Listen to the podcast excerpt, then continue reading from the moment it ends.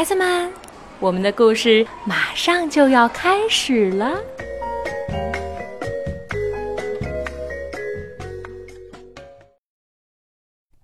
小朋友们，大家好！今天啊，我继续跟大家讲卖红豆粥的老奶奶的故事。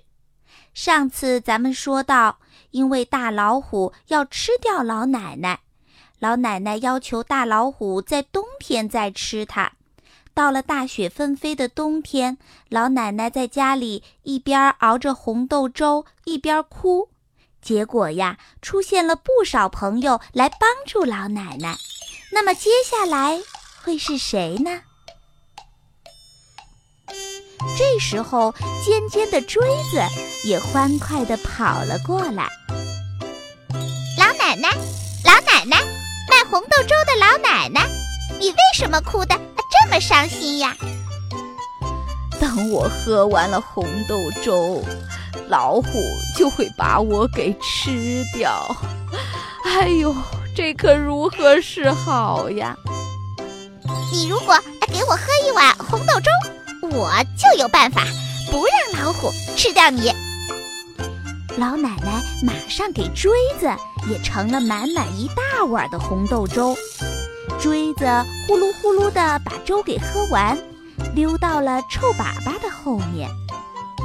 之后石臼也一转一转地蹭了过来。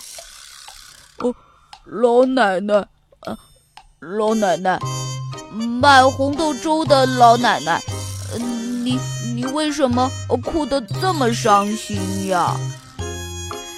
等我喝完了红豆粥，老虎就会把我给吃掉。哎，这如何是好呀？呃呃，你。如果给我喝一碗红豆粥，我就有办法，嗯，不让老虎吃掉你。老奶奶马上给石臼也盛了满满一大碗的红豆粥，直就呼噜呼噜地把粥给喝完，躲在了厨房的门框上面。这回呀，草席也滴溜溜地滚了过来。草席说：“老奶奶。”老奶奶，卖红豆粥的老奶奶，你为什么哭得这么伤心呀？等我喝完了红豆粥，老虎就会把我给吃掉。哎呦，这可如何是好呀？你如果给我喝一碗红豆粥，我就有办法不让老虎吃掉你。老奶奶马上给草席也盛了满满一大碗的红豆粥，草席呼噜呼噜地把粥喝完，就在厨房门前展开了身子，静静地躺下了。再来呀，是杯架，一蹦一蹦地过来了。老奶奶，老奶奶，卖红豆粥的老奶奶，你为什么哭得这么伤心呀？等我喝完了红豆粥，老虎就会把我给吃掉。哎呦，这可如何是好呀？你如果给我喝一碗红豆粥，我就有办法不让老虎呃吃掉你。老奶奶马上给杯架也盛了满满一大碗的红豆粥。杯架呼噜呼噜地把粥喝完，躲在了庭院的柿子树下。那之后来的会是谁呢？哎呀呀，那是谁呀？不就是那个很大很大的大老虎吗？大老虎大摇大摆的来到了老奶奶家。嗷！老太太。你喝完了红豆粥，现在该我来吃你了吧？啊啊！老虎，老虎，你看天气这么冷，你先在灶台上暖暖身子吧。嗯，老太太，你的话有道理，我的嘴巴都快被冻上了。老虎慢慢的走进厨房，蜷着身子坐在了灶火旁边儿。砰！藏在灶坑里的栗子炸开了壳儿，蹦出来，狠狠地撞在老虎的眼睛上。